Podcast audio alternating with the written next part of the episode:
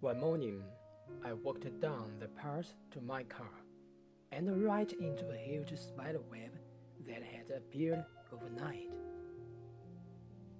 I felt foolish for not having seen it, righted myself off the web tendrils, and went on my way.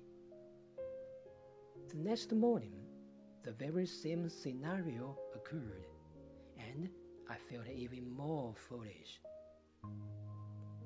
On the third day, I was careful to look for the web. The spider had revealed it, but this time of the pearls in the bushes. How humbling to realize that the spider and I had learned the exact same lesson in the same amount of time.